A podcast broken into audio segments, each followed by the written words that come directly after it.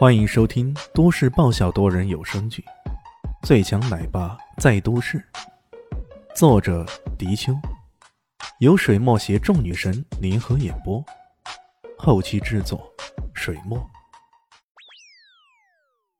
第八百零九集。如果这和蔼可亲四字转变到西方黑暗界，那里的人可能会吐血三斗。我靠靠！堂堂死神变成和蔼可亲了，这世上再也没有什么凶神了呀！李炫耸了耸肩，我可能刚刚跟他们做了可怕的表情吧？可怕的表情哪里有啊？不过陆纯臣不想深究，他现在最关心的是，只是想打那个电话，想要查一查有关自己身世的真相而已。那个纸团还在呢。打开纸团。很是费力的根据那模糊的字迹认辨出十一位的阿拉伯数字，把电话拨了过去。嘟嘟嘟，也不知过了多久啊，电话才接通。喂，是一个女生。我，我是来查自己的身世的。有个人告诉我，打这个电话可以找得到我爷爷。请问，打错了。对方显得有些焦躁，很不耐烦似的，说着便要挂电话了。可可，那个人临死前真的让我打这个电话呢。你真的打错了。说着，直接摁断了电话。喂。陆纯纯听到话筒里一阵忙音呢，心中有些难过。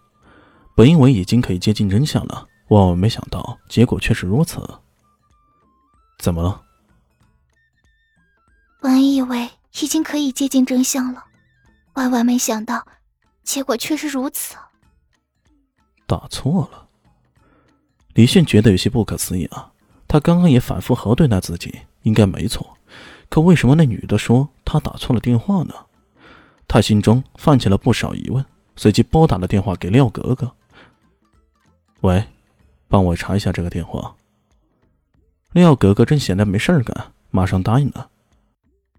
好嘞，稍等一下。过了好一会儿，他告诉李轩：“哟，老大，你又跟那个大人物攀上关系了？”废话那么多，说是谁？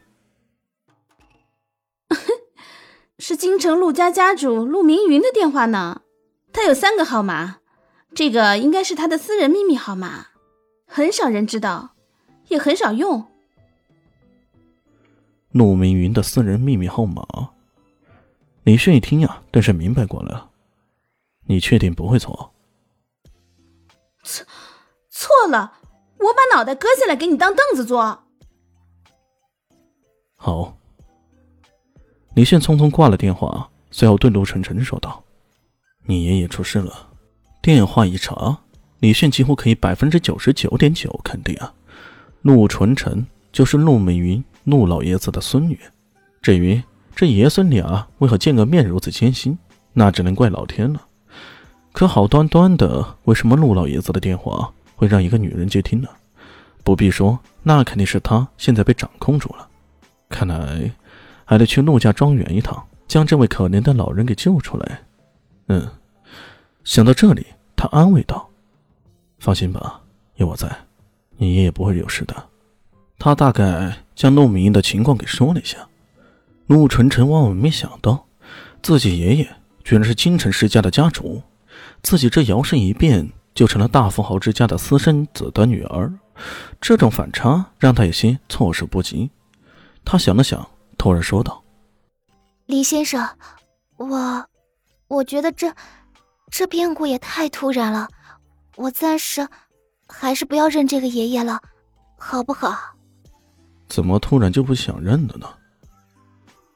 李轩想了想，顿时知道他的顾虑了。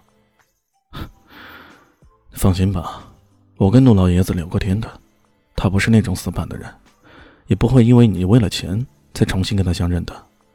现在他身边呢，几乎没有任何人帮助他。如果你还不跟他相认的话，他一定会伤心死的。你不会那么残忍吧？李炫是什么人呢？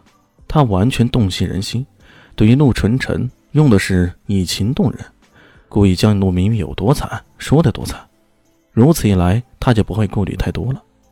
陆晨晨果然愣了愣神，随即点了点头：“好吧，我我这就与他相认吧。”行，不过暂时还不是时候。李炫想好了，如果自己一直这样带着陆晨晨在身边，无论怎么着，也都不方便呢。所以当务之急还是得先把他安顿好，然后再去拯救那老可怜的家伙。原来的住处那是不能住了，以陆家那家伙的性子，搞不好就挖地三尺也将他给揪出来。那么只好安置在寿宇山庄了。以寿宇山庄那些猫狗的警惕性啊！要防止外人进来，这还不成问题。而且陆纯纯跟着自己也学过一段时间的兽语，加上他本身也经营着宠物店，那自然是最合适不过的。主意打定，他便拉着陆纯纯的手快步离开了。下楼的时候，他也再也不坐电梯了，而是走消防通道。到了二楼的时候啊，直接从某个房间的窗户爬了出去，然后再让陆纯纯跳了下来，自己双手抱住她。落在李炫的怀里啊，那种公主抱的感觉让陆楚晨感到有些异样，仿佛他的怀抱充满了无穷的温暖，怎么躺也都不厌似的。不过可惜的是啊，李炫很快将他给放了下来。